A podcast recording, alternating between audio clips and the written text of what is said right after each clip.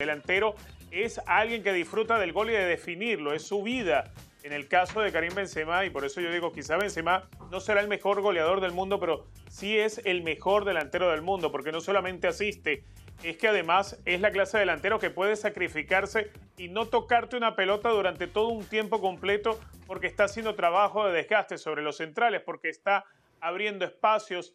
Ese jugar sin balón también es capaz de hacerlo Karim Benzema y algo de lo cual muchos delanteros eh, pues adolecieron en su momento. El propio Raúl, si no le llegaba la pelota, era muy difícil que Raúl fuese el delantero que abriera espacios de jugara para el compañero que se iba a llegar.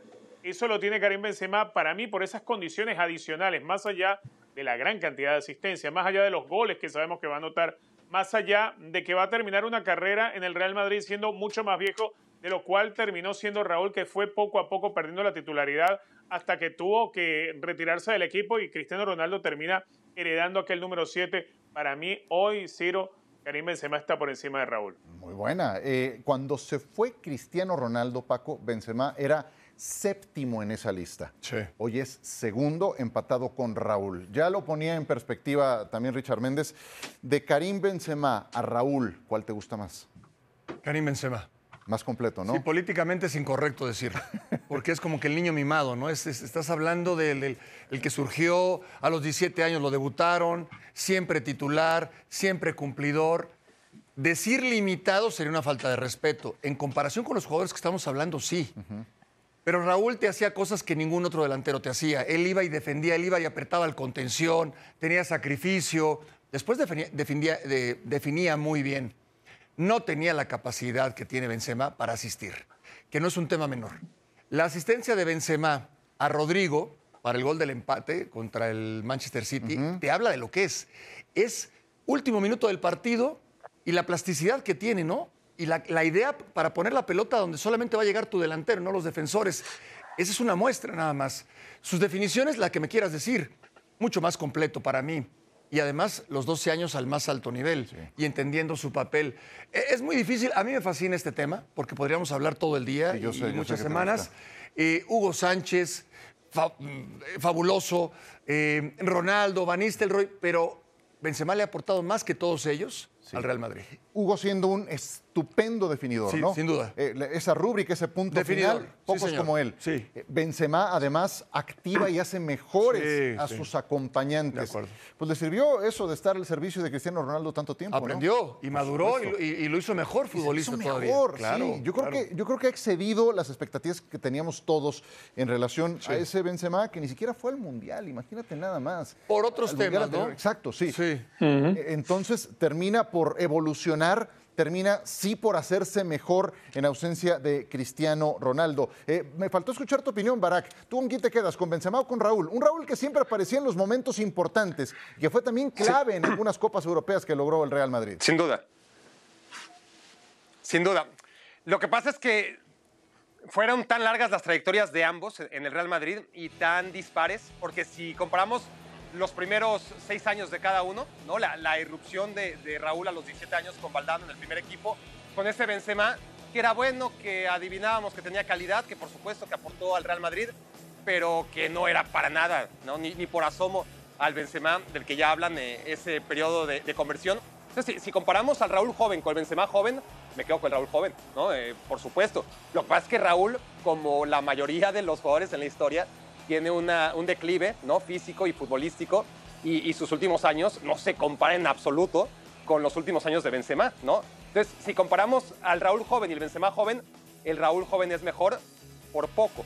Si comparamos al Raúl veterano con el Benzema veterano, el, el francés por mucho, ¿no? Entonces, en tiempo extra, me parece que hasta dos goles de Benzema, ¿no? Para, para dejar clara esa, esa diferencia entre dos grandes goleadores, pero sí, la, la, la, la calidad, por ejemplo. eh, ya, olvídense de las asistencias y, y de los goles, que también. Pero en el sexto gol, si no perdieron la cuenta, en contra de, de Levante, la, jugada que le hace al portero, ¿no? Por aquí, no, por acá, por acá, por acá. Tiene 34 años ese señor. Aquí, acá, acá, acá, acá, acá. pa, pa, pase a Vinicius, gol. Increíble, ¿no? Eso a Raúl en la vida, ni a los 17. Hay algo, hay algo que me gustaría añadir y es que hoy en día es que tenemos este debate con la figura de Benzema. No sé, lo hemos tenido en las últimas cuatro o cinco semanas. Pero es que lo de Benzema tiene tiempo, tiene tiempo. Eh, tuvo que irse Cristiano Ronaldo y tuvo que irse Messi de la Liga Española para que nos diéramos cuenta de la clase del pedazo de jugador leyenda que tiene el Real Madrid. Y siendo eso un jugador leyenda, tampoco se está haciendo más joven y tiene 34 años de edad, pero está en su mejor momento. Sí. Y, y hoy tienes esa posibilidad de traer a Kylian Mbappé, pronto sabremos la definición, pero todo apunta a que terminará en la capital española. Lo de Holland se cerró por el momento, aunque hay por ahí una posibilidad en el futuro de que se vuelva a abrir la posibilidad de que se vuelva a, a vuelva a estar disponible la cláusula de rescisión, entonces es- ese puede no ser un tema, un tema cerrado. ¿Qué tanto tiempo más veremos a Benzema? Me, me lo, me lo preguntaba justo al inicio del programa, Ciro. eh, es que ya no importa. Es que ya no importa, porque ya lo que hizo ya está. Ya está. Mira, la cantidad de goles, porque vemos las cantidades y, y- y nos han mal acostumbrado Messi y, y Cristiano Ronaldo, ¿no? Sí. La cantidad de goles. Sí. Es, es- es- es- es maravilloso, es espectacular. No, no hay manera. No va a alcanzar a Cristiano Ronaldo. Sí. Nadie va a alcanzar a Cristiano Ronaldo, por lo menos no lo vamos a ver. Eh, no sé si, si- si Richard, que es el más joven de los cuatro, quizás lo llegue a. a, a- a ver. Barack no, Barack no, seguro no. Pero, pero no importa, porque ya está hecho. Seguramente va a tener un gran mundial. Y, y cuánto dure más, Mm, no lo sé, no, no, no es, no es tan importante. Pero yo sé, no es tan importante para la historia. Sí. Pero tú cuéntale esa historia a Florentino Pérez, o sea, Sí, de, lo que viene por delante. Claro. Y él tiene siempre que estar pensando hacia el Sí. frente, ¿no? Es que además, fíjate, puede ser que llegue a ser un jugador que ya no juegue de, de 9, sino de 10. O sea que. Y que todavía le, le Claro, extienda su. su- claro, claro, puede Claro, ser que ya no juegue y que juegue él detrás del 10, perdón, del, del 9. Del nueve. Lo puede hacer sin ningún problema. Y eso sí va a alargar todavía más su carrera. Mira, el más joven de, de todos nosotros asintió ahora que, que lo mencionabas, eh, eh, eh, Richard Méndez. Ah, ahora que mencionaba esa posibilidad de retrasarlo un poco, ¿tú lo ves también viable eso en, como para extender un poco más su carrera? Sí, totalmente. A ver, eh, si alguien tiene esa, esa riqueza táctica y esa inteligencia, además, esa, esa, esa intuición que es tan útil para un 10, es Karim Benzema. Eh, no es que sea totalmente ajeno a la posición. Creo que Benzema es un futbolista demasiado inteligente y, repito, con una riqueza táctica eh, tremenda. Hay que recordar que otros futbolistas, en la medida que fue pasando el tiempo, que fueron envejeciendo, fueron retrocediendo su posición o mm, disminuyendo en cuanto a sus asignaciones. El mismo caso de Lionel Messi, hoy en día tiene asignaciones muy diferentes a las que tenía antes en el Barcelona. Y si uno repasa eh, hasta, hasta por decir, Wayne Rooney en algún momento con Ferguson terminó jugando de 5, porque ya el cuerpo no respondía igual, porque venía de una sequía, de una sequía goleadora. Es decir, hay futbolistas que tienen que ir retrasando o cambiando su posición. Eso no significa que el futbolista esté acabado, todo lo contrario, está prolongando su carrera y sigue siendo útil para el equipo. Sí. Lo que es un hecho es que a los 34 años de edad no eh, da muestras de, de ir a menos en su rendimiento, todo lo contrario, está en una campaña en la que es sólido candidato a ganar el balón de oro y que podría rubricar la temporada el próximo 28 de mayo en la capital francesa, ganando la Champions. Ese es un escenario bastante viable y siendo una pieza fundamental para poderlo lograr. Pero bueno, por supuesto que el Liverpool algo tendrá que decir. Antes el Liverpool tiene que disputar una final que ya viene para este sábado y que es nuestro siguiente tema. Como dicen los clásicos, a matar o morir. Se la va a jugar Haber, pelota al medio, Loftus.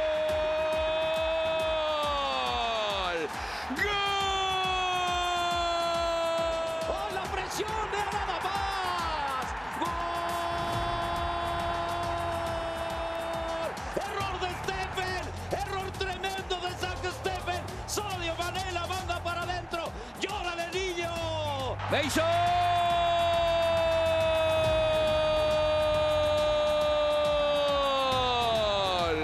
¡Gol!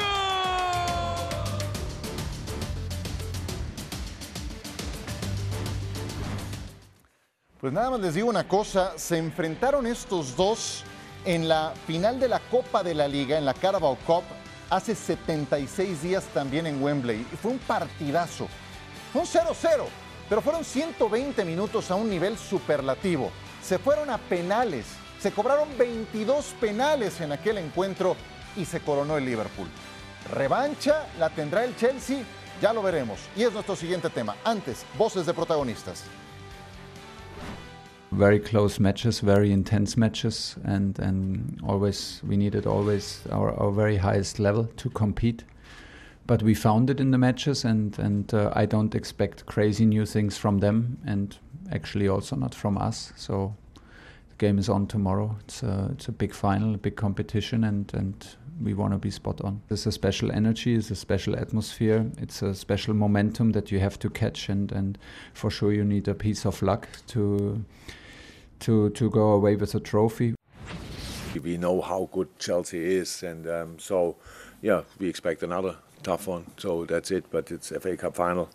Both teams will go with all they have, and um, that's what I expect from Chelsea, and especially what I expect from us. And um, what we what I really love about the Carabao Cup that we all realized um, how big an occasion Wembley is in this moment, and uh, with all the people in, and it, it felt outstanding, and want to have that again, of course.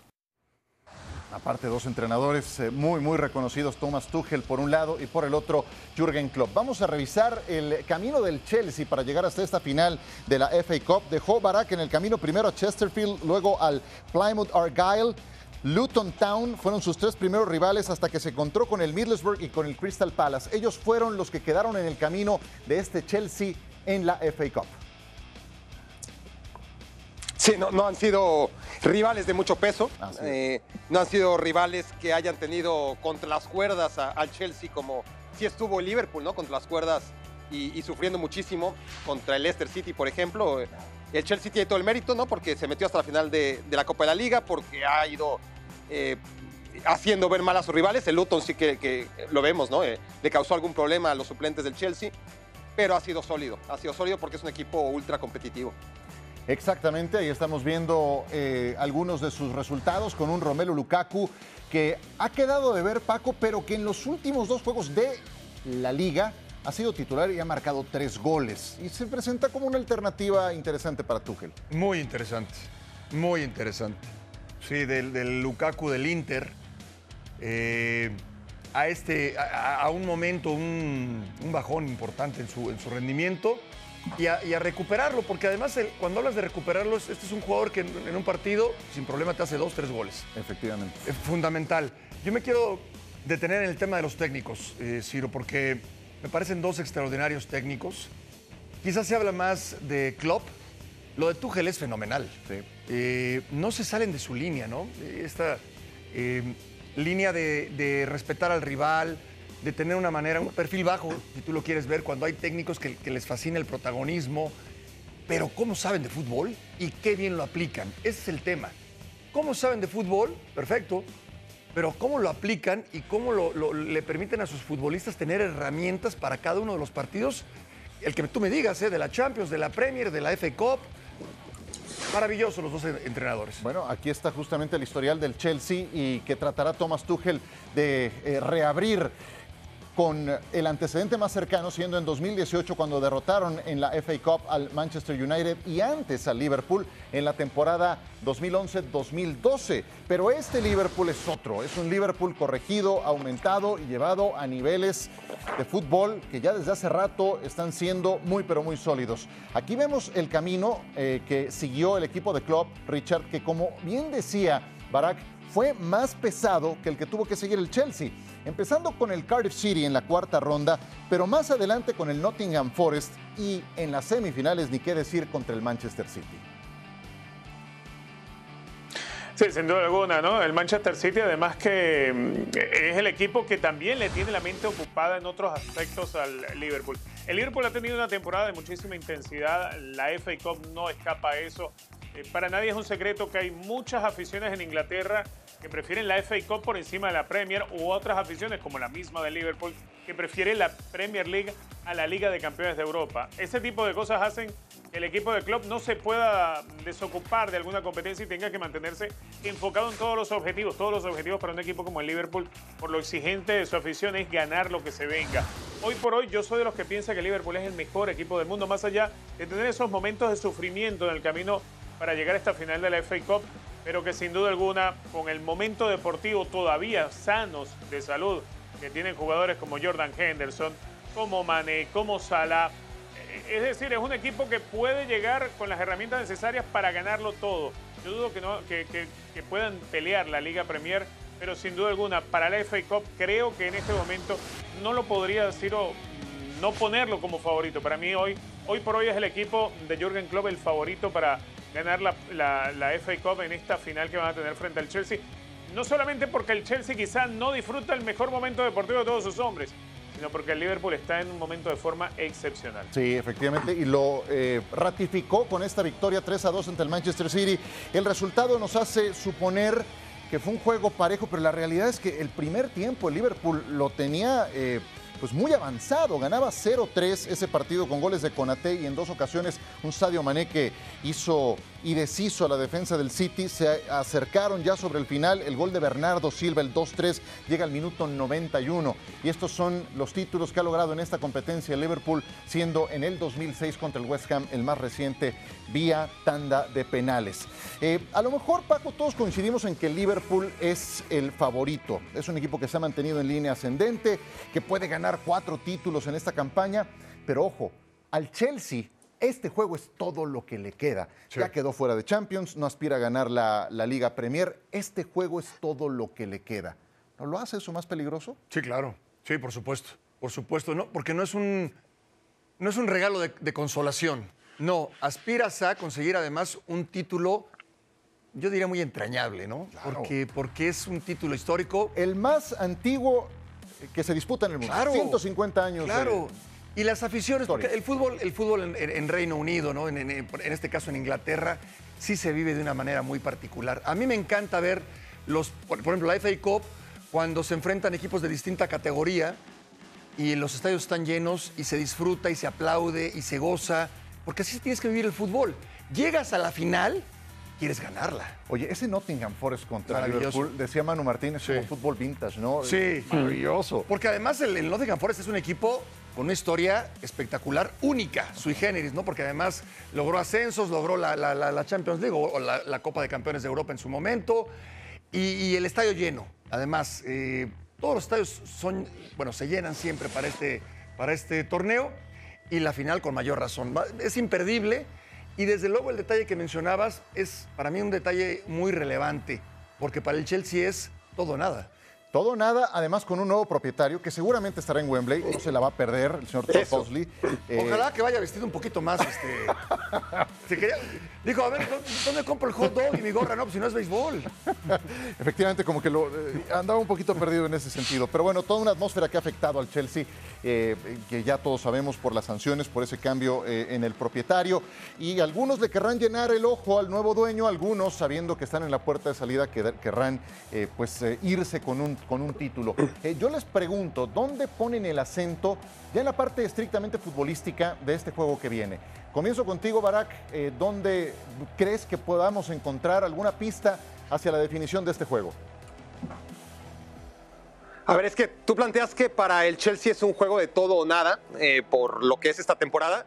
Y yo iría más allá. Es que, no sabemos si va a ser un todo o nada, más allá de que todo el mundo quiere ser optimista con, con el nuevo propietario y, parece que va a dar continuidad a la inversión, pero es una incógnita. ¿no? Cu- cu- Cuando estaba eh, Roman Abramovich, sabías que temporada a temporada el Chelsea iba a invertir hasta lo que no generaba, ¿no? Y, e iba a estar ahí compitiendo y fichando y, siendo un equipo como lo que nos había acostumbrado.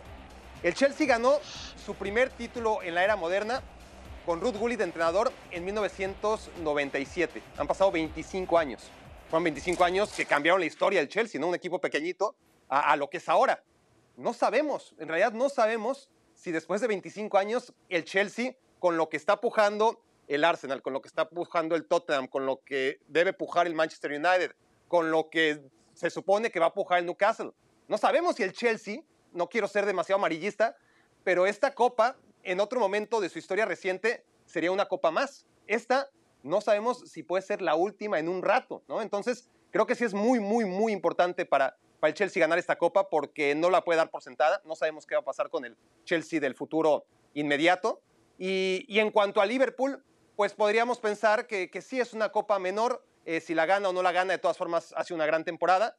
Pero a la vez, es que no solamente es que es la copa más vieja de, de toda la historia y que para todo el mundo vale, sino que es la que le falta a, a Liverpool de Club. Porque aunque no las gane todas en el mismo año, como, como aspira, eh, habrá ganado prácticamente en años consecutivos la Champions, la Premier League, la Carabao que acaba de ganar y, y le faltaría nada más la FA Cup, ¿no? Que, que aunque no sea todos el mismo año, es maravilloso. Entonces, sí, sí, sí, además le ponemos el antecedente que, que ya comentábamos de, de, ese partido en Copa de la Liga que fue sensacional, pero, pero, yo creo que he visto muy buenos partidos en 2022, me quedo con ese todavía, es que no, no, no puede ser mejor, no puede ser mejor el panorama. Y se han enfrentado ya tres veces, esta va a ser la cuarta, todas las han empatado.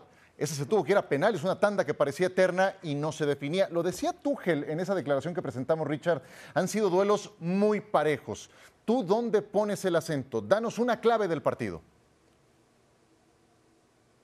Bueno, la clave va a estar en, en quién pueda tener mayor capacidad de recuperación en la mitad de la cancha. Aquel partido del 0 a 0 fue espectacular, pero porque las transiciones eran muy rápidas y prácticamente el balón no se detenía o no se perdía en torno al anillo central. Si Liverpool, que es lo que yo creo va a suceder, logra encontrar en Jordan Henderson ese hombre que sepa recuperar y tratar de, dentro de esa capacidad que tiene Jordan Henderson, de entregar y facilitar el ataque rápido y veloz al estilo de Jürgen Klopp, creo que por allí podría Liverpool pues empezar a, tener mayor dominio del partido dentro de esa velocidad y ese vértigo que los dos nos van a proponer. Eh, lo otro está en la duda si, si termina de recuperarse y poder contar con Angolo Canteo, si se decide a tener a Loftus-Cheek junto a Jorginho en la mitad de la cancha, yo creo que es mucho más fuerte el Chelsea si tiene a Kanté en esa posición y no Loftus-Cheek, pero no, no tengo muy claro que Tuchel vaya a decidir por, por la presencia de Kanté para el partido. La clave tiene que estar allí, en el que, en el que pueda incomodarle más el tránsito por la media cancha al rival en hacer un partido tan, tan abierto. Igual va a seguir siendo abierto, va a seguir siendo un partido equilibrado como fue en aquella final de la Copa de la Liga. ¿Te quedas con esa clave, Paco, o aportas una más? No, no, no, muy interesantes, la verdad, los dos puntos de vista, tanto de Barak como de, como de Richard. Y yo agregaría, quizás un poco fuera del tema futbolístico, que el más presionado es el, el Chelsea. En ese sentido, enfrentar a un Liverpool que tiene, no, no, no, digo que todo que ganar, nada que perder, pero en este momento sí es como que salgan y jueguen. La realidad es que si lo pierden, no pasa nada. Ellos ya están en otro nivel. Ese tema contra, contra el Liverpool, sin esa presión, lo hace todavía más peligroso. Ahí creo que puede ser que la, la balanza se incline del lado del Liverpool. Para el Chelsea será su partido número 61 de la temporada. Para el Liverpool, el número 60. Ambos van a cubrir toda la ruta, van a ser 63 al final del encuentro. También veremos qué tal andamos en eso de fondo de armario. Juegazo imperdible, sábado por la mañana. Acompáñenos, ESPN Plus llevará. ¿Quién es el más el joven de los cuatro entonces? no sé, yo quiero ver las actas. Ah, yo uy, quiero ver no, las actas. No sabes dónde las sacaron Barak y Richard, no sabes, luego te cuento. Yo les mando un abrazo, Barak Richard, a la distancia. Podemos contar canas, ¿eh? Venga. Abrazo. Bye. Abrazo. Saludos.